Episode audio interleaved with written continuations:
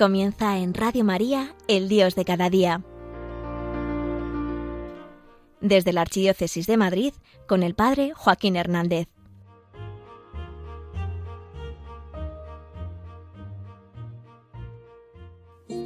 La verdad es que no se suele hablar mucho de la esperanza. Sin embargo, el ser humano vive de esperanzas.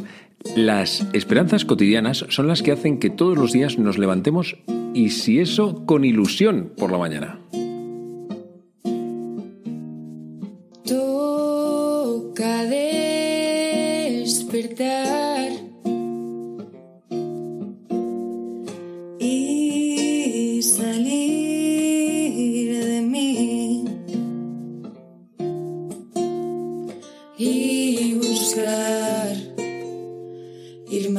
Muy buenos días, yo soy el Padre Joaquín y esto es El Dios de cada día, un programa de Radio María para gente despierta y hoy te voy a hablar de temas de fe, espiritualidad y estilo de vida.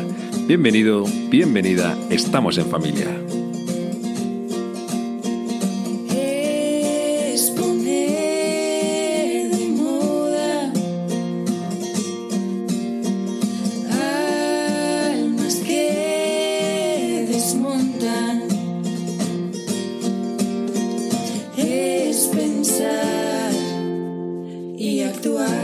Primero contarte que hoy te quiero hablar de la esperanza, que además te voy a hablar de cuál es el significado del árbol de Navidad y si es o no es cristiano.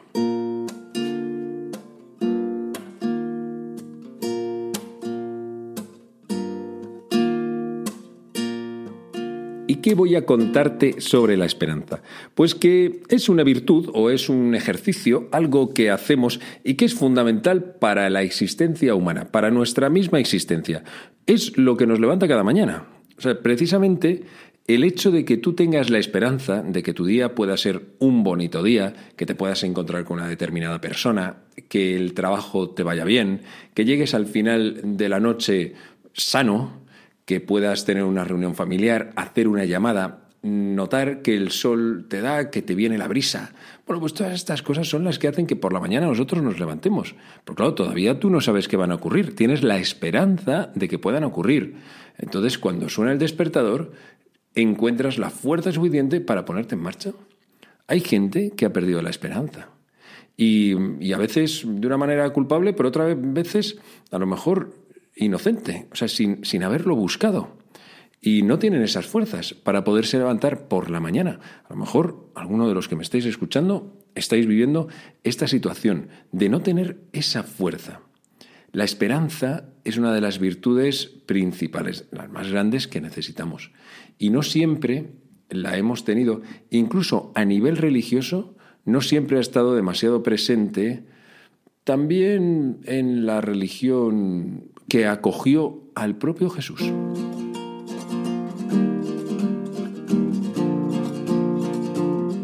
Es que estaba pensando algunos acontecimientos que ocurrieron en torno al nacimiento de Jesús.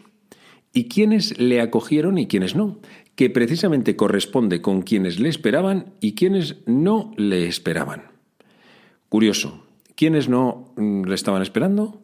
Precisamente los que eran más oficialmente religiosos. El Sanedrín, los sumos sacerdotes, los escribas, toda esa gente que en principio deberían de tener una esperanza un poquito más viva. De hecho, todavía me estoy acordando de cuando fueron los reyes magos y se plantaron en el castillo de Herodes, y Herodes consulta y les dice a, a todos sus consejeros religiosos, oye, ¿dónde van a hacer el Mesías? Y le dicen, en Belén. Y ya Herodes se queda tranquilo y dice, oye, pues mira, Reyes Magos, id vosotros para allá, os enteráis y luego ya volvéis y nos lo contáis. Y ya nos encargaremos nosotros de ir si resulta que nos parece conveniente. Y de allí, de Jerusalén, no se movió nadie. La gente se quedó asombrada de que pudiesen aparecer pues esa caravana con toda esa gente que viene de Oriente y vete tú a saber la que debieron de montar. Pero de allí no se movió nadie hacia Belén. Nadie. Mira que tampoco está muy lejos una ciudad de la otra. Aquellos hombres sí que fueron, sí, eso sí. Esperaban, pero también de una manera distinta. ¿eh? Y luego estaban los, los otros que dentro del pueblo de Israel también, siendo religiosos sí que esperaban. Esperaban los pobres, los que a lo mejor no tenían nada que perder, porque lo habían perdido todo, ya lo único que tenían era que ganar. Y esperaban al Mesías. Y cuando los ángeles del cielo se aparecen, lo hacen a unos pastores que están cuidando por turno a sus rebaños. Y la vida de los pastores tampoco es que fuese la vida tampoco más apasionante del mundo, pero estaban esperando y estaban velando, y a lo mejor en el corazón sí que tenían la esperanza de que pudiese mejorar su propia situación o la situación del pueblo. Eran hombres que no solamente tenían un fuego delante, sino que seguían teniendo un cierto rescoldo dentro del corazón. Ahí seguía habiendo un cierto calorcito, algo que hacía que siguiesen esperando al Mesías. Y luego también, por supuesto, la Virgen María. Ella sí, ella también.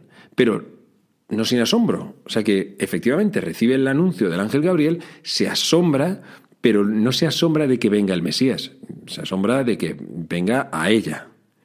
¿Qué cosas? Los más pobres, los más sencillos, los que todo lo han perdido, los que ya solamente pueden ganar son los que esperan. Qué importante es la virtud de la esperanza, porque solamente estos serán los que le acojan a Jesús y los otros no le acogen. Fíjate, imagínate que tú y yo que a lo mejor somos católicos de toda la vida, hubiésemos estado hace dos mil años. Pues habría sido interesante saber en qué bando estábamos de los dos. A mí me da un poco de vértigo pensarlo. No vaya a ser que hubiese estado yo, además yo como sacerdote, en las filas de los que estaban acomodados. Ellos no lo sabían. No lo hacían de una manera seguramente con maldad o con excesiva, no todos eran Herodes. Habría allí gente pues muy estudiosa, muy de pero bueno, conforme, que en su vida ya no esperaban ningún cambio, tampoco algo que pudiese hacer que Dios lo entendiesen ellos mismos de otra manera. Habían encajonado ya su modo de vida religiosa.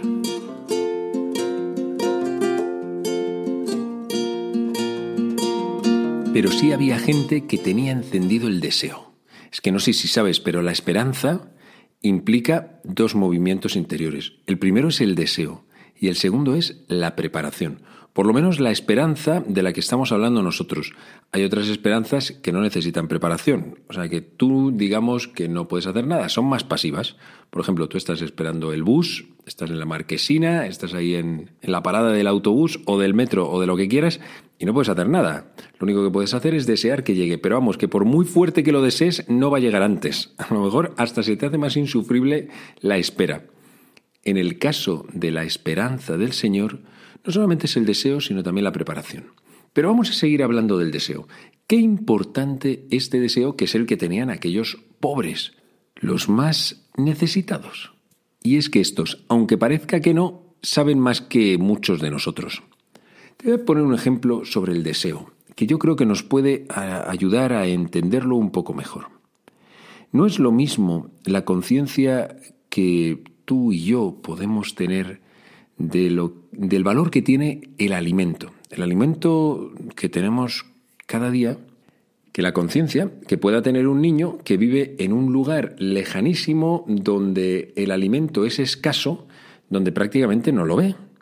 Tú lo ves todos los días, tienes aparentemente una conciencia mucho más fuerte y él rara vez lo ve.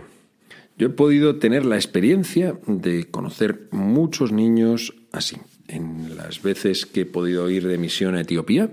Íbamos a un pueblecito perdido, pues por ahí, por medio y en medio del campo, y allí he podido ver a niños desnutridos. Yo creo que todos tenemos esa imagen de, los niños en África con la barriga inflada.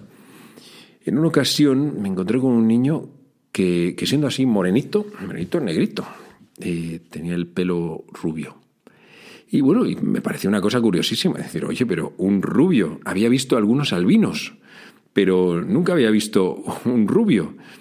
Y, entonces pregunté, y ya me contaron, que era uno de los síntomas de la desnutrición.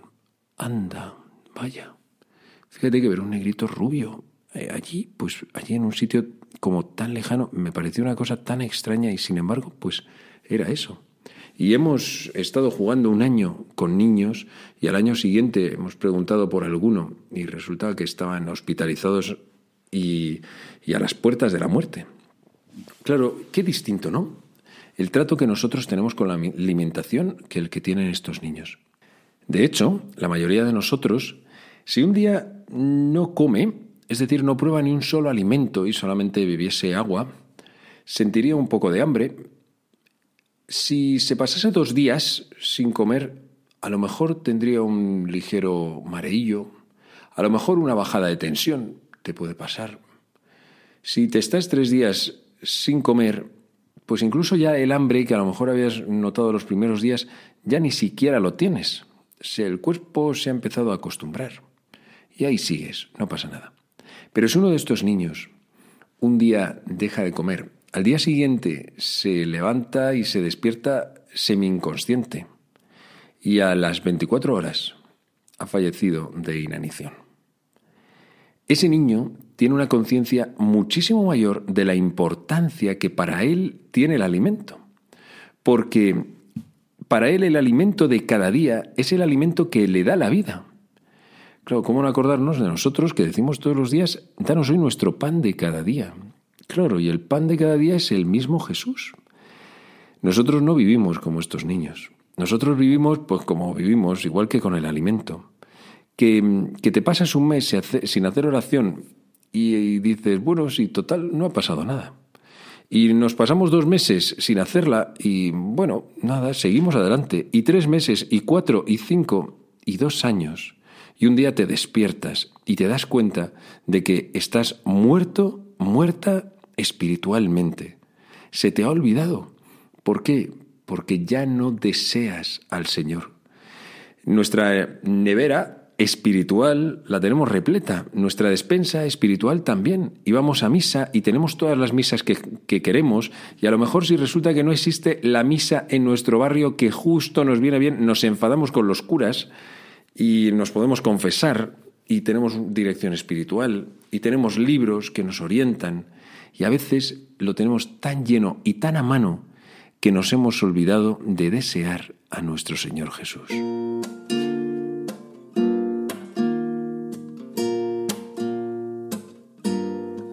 Claro, cuando conoces a una persona que se ha estado muriendo de hambre espiritual durante un porrón de años y que de repente ha conocido a Jesucristo y se ha dado el gran atracón, te das cuenta de que se puede seguir viviendo a ese nivel de deseo constante.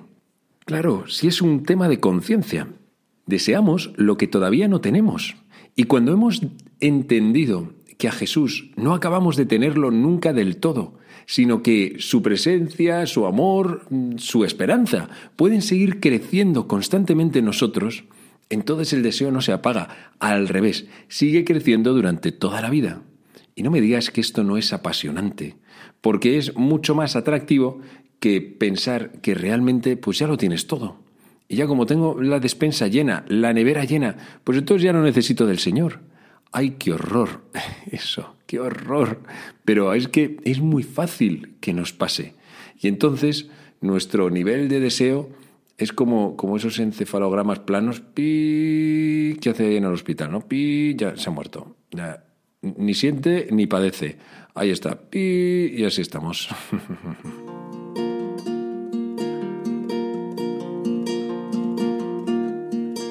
y como te decía, la esperanza conlleva deseo y preparación.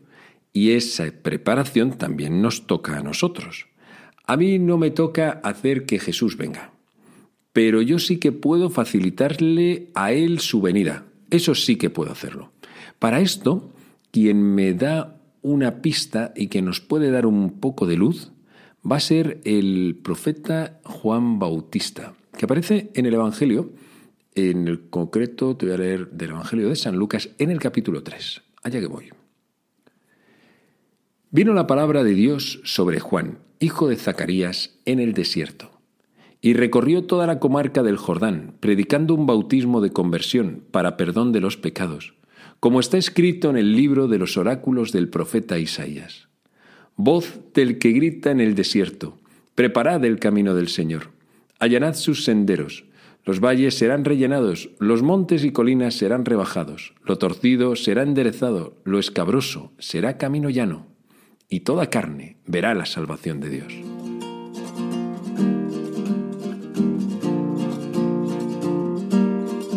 Me emociona, porque es la palabra de Dios dirigiéndose a ti y a mí, a cada uno de nosotros.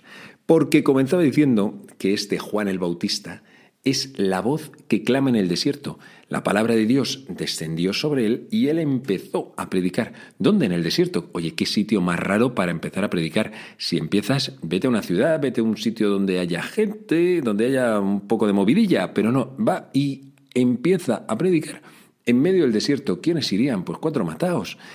Pero es que a veces tú y yo estamos precisamente como en el desierto. El desierto es un sitio horrible, es terrorífico. Primero es el sitio de la soledad, porque allí nos encontramos solos. Es el sitio del silencio y luego un lugar adverso, no solo de día, sino también de noche. Hace tiempo vi una película que se me quedó grabado, no recuerdo cuál es el nombre, pero es de un soldado que en una guerra tiene que atravesar huyendo un desierto. Y en un momento determinado de la película, prácticamente al principio, siente que pisa una mina antipersona.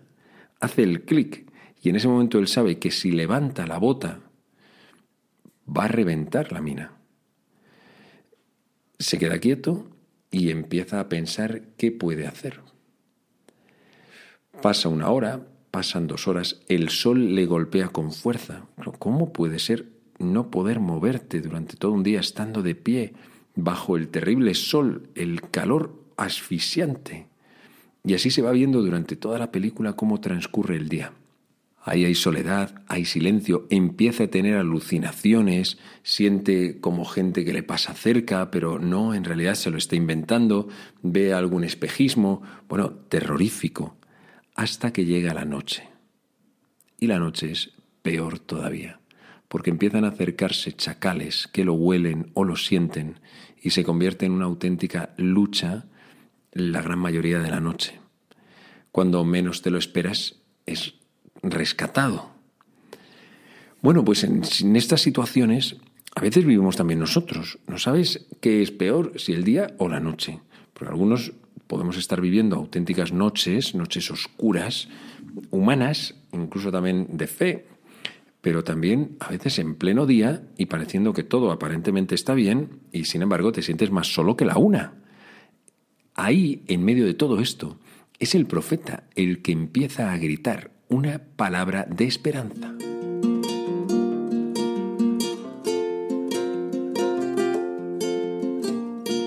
¿Y qué es lo que dice? Preparad el camino del Señor. Esto es lo primero. Que no es que tú vayas a Dios. Ojo, que esto lo tenemos muy agarrado. No es que nosotros vayamos a Dios, es que Dios ha venido a nosotros. Que si Dios no se hubiese acercado a la tierra, a ver quién es el guapo que llega hasta allá arriba. Es Él el que ha descendido por su encarnación y será Él el que, venga, el que vendrá al final de los tiempos para juzgar a los vivos y a los muertos. O sea que es que es el mismo Jesús el que tiene que venir. ¿Y a nosotros qué nos toca? Ah, amigo, preparar el camino porque Él está viniendo. Ese camino, aparte de a nivel social, que ojalá lo pudiésemos preparar también, comienza sobre todo en cada uno de nosotros. Allanad sus senderos, dice, los valles serán rellenados. ¿Cuáles son los valles? Los valles son las hondanadas, son las partes como más deprimidas de nuestra vida. Es el desánimo. Es también un poco la indiferencia, es la tristeza, es la depresión. Es también el tener miedo a la vida, el no confiar en ella, el tener miedo incluso a Dios, miedo a lo mejor a que venga. Todas estas cosas impiden el camino del Señor. Y dice que sean rellenados, que sean elevados, por medio de la esperanza. Luego sigue diciendo, los montes y colinas serán rebajados. Eso es todo lo que se alza, todo lo que se levanta, todos nuestros orgullos, nuestras soberbias. A veces son colinas o a veces son montes altísimos. El orgullo, la soberbia del que siente que no necesita de Dios, que es autosuficiente, incluso que no necesita de los demás. También un poco Esos orgullos que son los que provocan las contiendas, los enfados, las disputas dentro de nuestras propias familias. Fíjate que normalmente en familia o entre mejores amigos, las mayores discusiones suelen ser sobre tonterías, porque no estás defendiendo esa cosa, esa tontería, en realidad te estás defendiendo a ti mismo. Eso se llama orgullo, porque al final, ¿cuántas veces diríamos, oye, ¿me compensa a mí romper esta relación solamente por defender mi propio orgullo? ¿De cuántos problemas nos habríamos librado en nuestra vida si hubiésemos sido capaces de ceder y decir, mira, oye, pues ya está, se acabó? Es que me vale más tu amistad, tu cercanía, tu familiaridad, que el salir ganando yo ahora esto, ¿qué más me da? Estos orgullos impiden también la venida del Señor. ¿Y qué más cosas dicen? Lo torcido será enderezado. Esto torcido a mí me evocaba cómo a veces tenemos doblez. Es decir, que no somos totalmente claros. De esto que alguien se te acerca, te quiere contar algo y no sabe exactamente lo que estás diciendo. O, o típica persona a la que estás hablando te responde, no sabes por dónde va ni por dónde viene. Oye, oye, qué horror, qué cantidad de gente con dobleces que no sean realmente claros, que les dices algo y se creen que les estás diciendo otra cosa. Creo que no, te estoy diciendo lo que te estoy diciendo, no estoy diciendo más. No pienses mal. No, hombre, seamos un poco, pues eso, un poco llanitos. Lo torcido tiene que ser enderezado y lo escabroso, acaba diciendo, será camino llano. Pensaba aquí que lo escabroso pueden ser los caminos que están llenos de, de, piedras, de rocas, de pinchos en el suelo, que hieren a aquel que camina por allá. A veces somos nosotros también así. Vamos hiriendo y a veces precisamente a los que tenemos más cerca. A los que más queremos, a esos sí. A los otros no. Te, acaban de presentar un grupo de amigos nuevos, a esos no, a esos perfectos. Pero a los tuyos los tienes torturados. Lo mismo pasa a veces en nuestras familias. Que, oye, a todo el mundo de fuera les tratamos fantástico. Y luego dentro somos mm, absolutamente distintos. Y hay gente que después de estar con nosotros acaba realmente devastada. Lo escabroso será camino llano. Vamos a pedirle al Señor ayuda para que Él enderece, allane todas estas cosas tan turbias que existen en todos nosotros. Y Él viene. De hecho, fíjate cómo acaba, y toda carne verá la salvación de Dios. Eso significa que Jesús sigue viniendo. Y a lo mejor es una auténtica calamidad. Y bueno, pues haces lo que puedes con esos montes, con esos valles, con esos picos que tiene tu camino. Pero el Señor quiere venir para encontrarse contigo.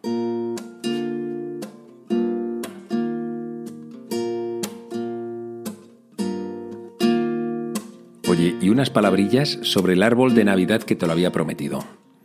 Porque se acerca el tiempo de Navidad. Y hay gente que piensa que el árbol de Navidad es como la contrapartida pagana al Belén. Entonces, ¿tú qué eres? ¿De Belén o de árbol de Navidad? Bueno, pues vamos a ver, vamos a verlo despacio, porque es que además uno de los árboles de Navidad más famosos del mundo lo ponen todos los años en el Vaticano, junto con el Belén. O sea que son las dos cosas.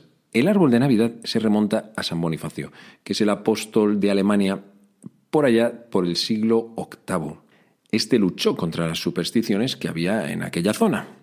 Y de hecho una de ellas es que se pensaba que había una encina, la de Heismar, donde, donde habitaban los dioses. Y él dijo que no, que ahí no habitaba ningún dios, que Dios no vivía en los árboles. Y ellos que sí, que sí. Y entonces se empeñó y dijo, pues a que corto el árbol. Y todos echaron la mano a la cabeza diciendo, pero ¿qué dices? Que no, que se va a acabar el mundo como cortes el árbol. Esto no puede ser. Bueno, es que en aquella época todo se ha dicho, por muy santos que sean, debían de ser un poco brutos. Y cogió San Bonifacio y cortó la encima de Heismar. Y ahí no pasó nada. Todo quedó igual. Y entonces en su lugar él plantó un abeto.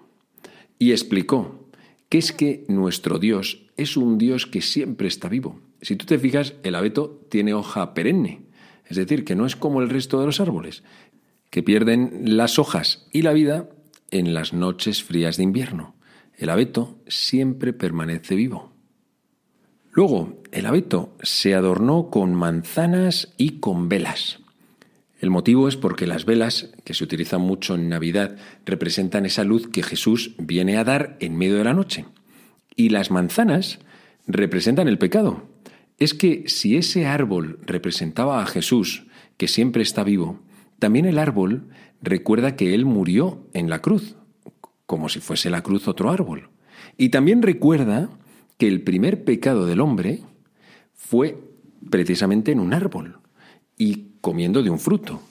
Jesús, en este nuevo árbol que es el árbol de la cruz, ha cargado con todos nuestros pecados.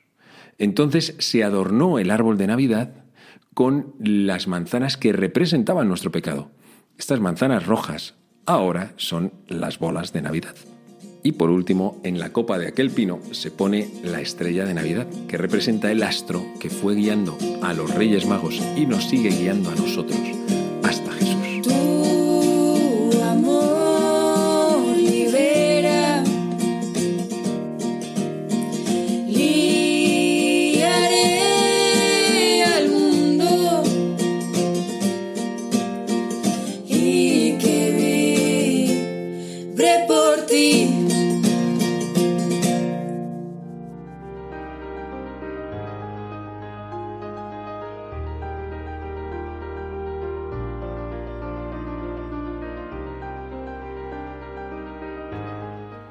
Finaliza en Radio María El Dios de cada día, hoy desde la Archidiócesis de Madrid con el Padre Joaquín Hernández.